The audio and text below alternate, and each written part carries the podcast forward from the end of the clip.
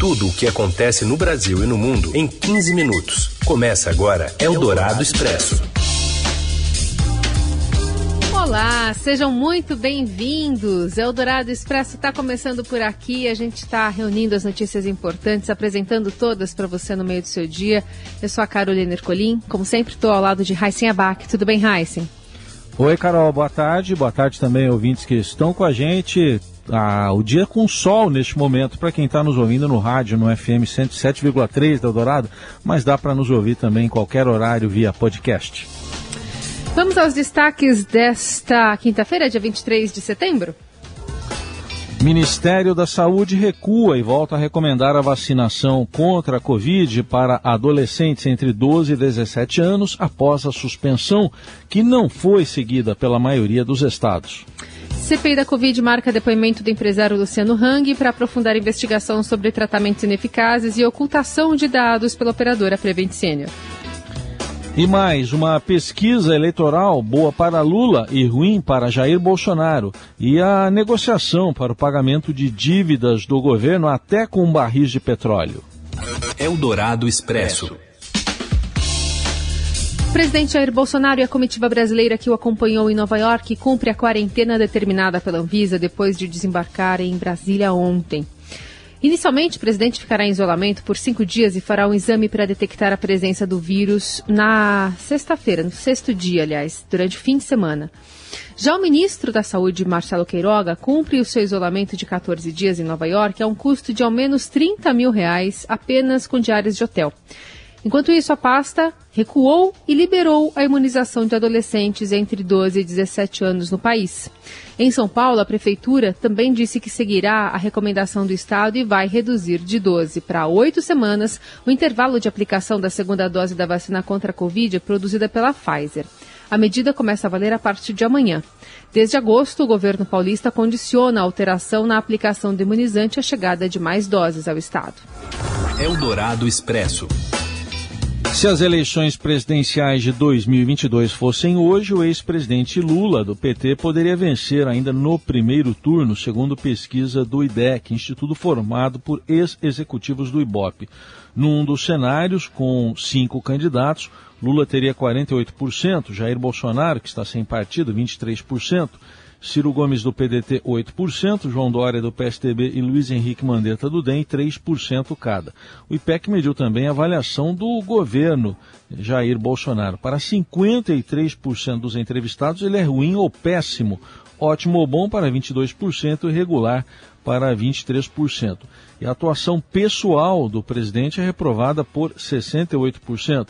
Segundo o colunista de política Marcelo de Moraes, números, os números mostram o presidente colhendo os frutos dos problemas do seu governo. Pandemia, com quase 600 mil mortes, inflação e desemprego em alto e discursos com ameaças à democracia e repletos de distorções da realidade. Tudo bem que falta ainda um ano e um mês para a eleição, mas é um quadro que piorou para o presidente Jair Bolsonaro. O desgaste que ele vem sofrendo, e aí é um combo né, de, de problemas que ele vem acumulando, está resultando nessa avaliação muito ruim. Para quem está no governo e tem pretensões de conseguir uma reeleição, é uma situação muito desconfortável, uma situação que dá para dizer que ou o presidente consegue alguma coisa com muito apelo popular, ou vai ter muita dificuldade de reverter. Eldorado Expresso. Secretário de Fazenda e Planejamento de São Paulo, Henrique Meirelles, discorda do quadro econômico pintado pelo presidente Jair Bolsonaro dos microfones da ONU em Nova York. Bolsonaro disse que o Brasil é um país atraente para investidores e mencionou projetos de privatização. O ex-presidente do Banco Central e ex-ministro da Fazenda defende que é preciso se ater aos fatos e a elevação da taxa básica de juros para conter a inflação e as medidas ditas por ele eleitoreiras planejadas pelo governo, como calote aos precatórios, trazendo sinais opostos aos sinalizados pelo Executivo Nacional. Não, o presidente traçou um quadro otimista, positivo, etc. Mas, como já dizia o cronista Nelson Rodrigues, num clássico, ele nada mais brutal do que o fato. É preciso reconhecer que a inflação está elevada, que nós temos uma incerteza fiscal, enfrentar esses problemas diretamente e, a partir daí, começar a gerar mais segurança, gerar maior confiança para investidores no futuro.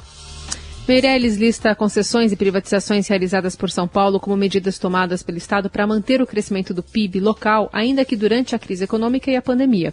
No entanto, as crises energéticas e hídrica estão no radar. O secretário não vê o mesmo risco do apagão registrado em 2001, mas não descarta impacto econômico até o final do ano.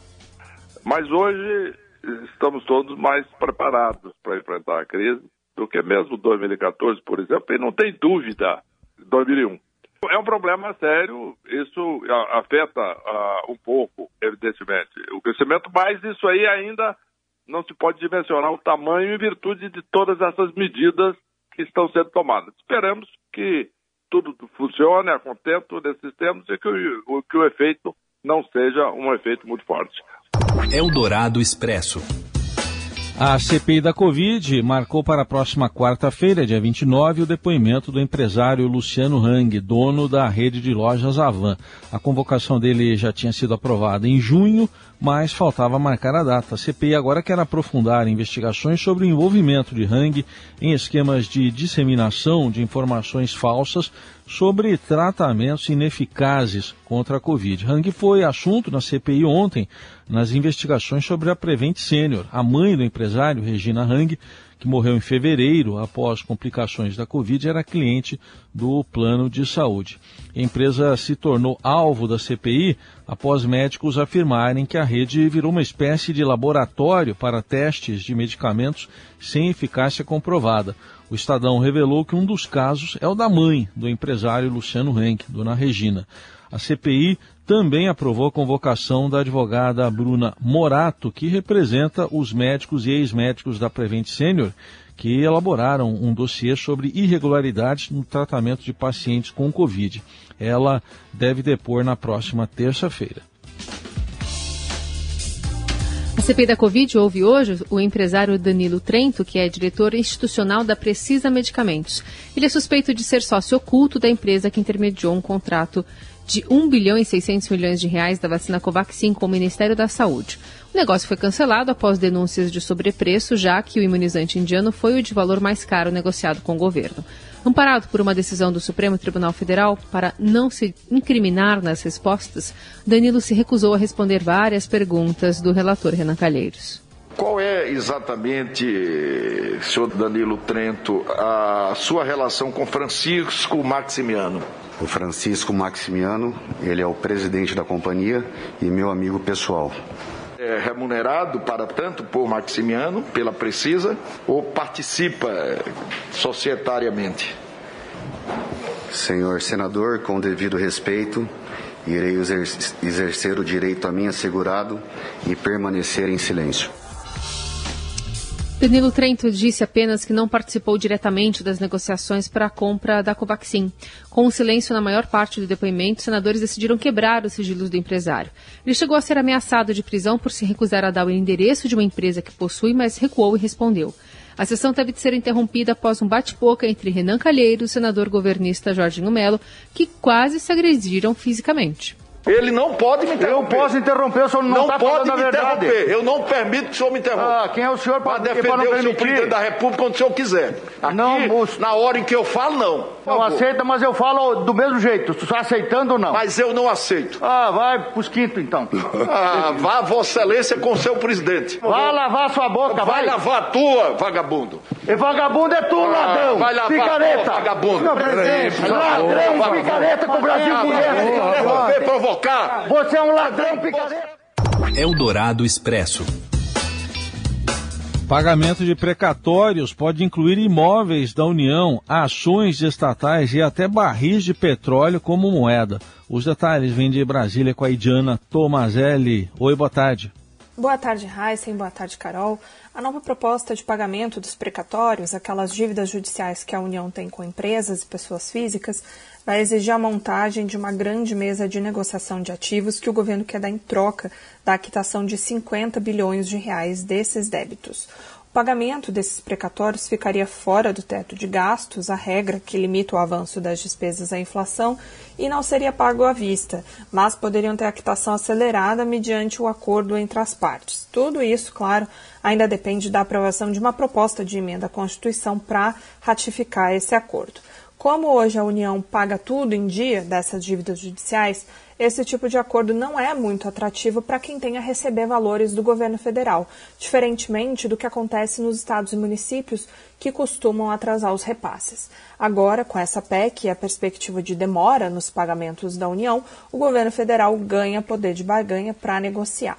Mas é justamente por causa desse poder de barganha que grandes detentores de precatórios demonstram resistência a esse tipo de acordo e veem as decisões do judiciário enfraquecidas numa negociação em que os credores seriam o lado mais fraco. Para aplacar as resistências, lideranças do Congresso Nacional colocaram de última hora a possibilidade de esses precatórios serem pagos em dinheiro e à vista, mas com um desconto de 40%. Eldorado Expresso. O Ministério da Saúde notifica o Instituto Butantan por venda direta da Coronavac a estados, alegando que o anúncio foi feito antes da conclusão do contrato com o governo federal. E isso é um problema, como conta pra gente a Mariana Halal. Olá, boa tarde. O Ministério da Saúde notificou o Instituto Butantan por suposta quebra de exclusividade no contrato de compra da Coronavac. A pasta alega que o Instituto está vendendo vacinas aos estados sem ter entregue as 100 milhões de doses compradas pelo país. O Butantan diz ter concluído a entrega das doses no dia 15 de setembro, mas o Ministério afirma que ainda não recebeu o total devido.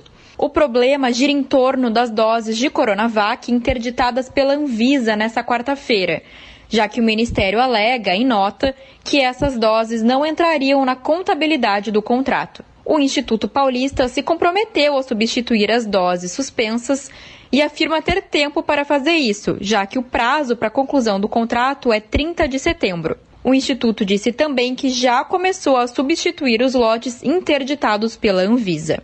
Ainda na quarta-feira, o Butantan entregou 2 milhões e meio de doses de Coronavac aos estados do Ceará, Espírito Santo, Piauí, Mato Grosso e Pará. O Ministério diz ter ficado sabendo dessas negociações pela imprensa e pediu explicações ao Instituto. O Ministério falou que essa entrega, se for confirmada, caracteriza uma clara quebra do contrato em vigor. E a multa ao Instituto Butantan pode chegar até a 31 milhões de reais, segundo o Ministério. Eldorado Expresso. Governadores avançam na criação do consórcio Brasil Verde. O repórter da coluna do Estadão, Matheus Lara, fala um pouco sobre as metas dessa proposta. Olá, Heisen. Olá, Carol. Hoje na coluna do Estadão a gente mostra os detalhes da criação do novo consórcio de governadores, o Brasil Verde, que é uma resposta à política ambiental do governo de Jair Bolsonaro. Boa parte dos objetivos do novo consórcio está ligada à chamada economia verde, como estimular o mercado brasileiro de redução de emissões e implementar uma política de incentivo à inovação com menos impacto ambiental. Na coluna, a gente teve acesso a um documento que está sendo construído de forma colaborativa pelos estados. E o que, que, tem em jogo? Além dessa sinalização de uma união política dos governadores diante da política ambiental cheia de controvérsias do governo federal, é que o consórcio, uma vez formalizado, poderá celebrar contratos e usar recursos estaduais e federais em projetos ligados à área ambiental, fazer licitações e concessões e apoiar financeiramente fundos e conselhos, por exemplo. Na estrutura do novo consórcio Brasil Verde está prevista também a criação de um conselho consultivo que vai incluir membros de movimentos sociais, sindicatos, empresários, pesquisadores e ONGs. No blog da coluna do Estadão, a gente lista os 10 objetivos concretos discutidos pelos governos para a formalização do consórcio você tem aí mais detalhes sobre esse novo grupo. Você ouve Eldorado Expresso. Falamos de futebol. Termina nesta sexta o prazo para Daniel Alves escolher sua nova casa no futebol brasileiro. E quem conta os detalhes é ele, Robson Morelli.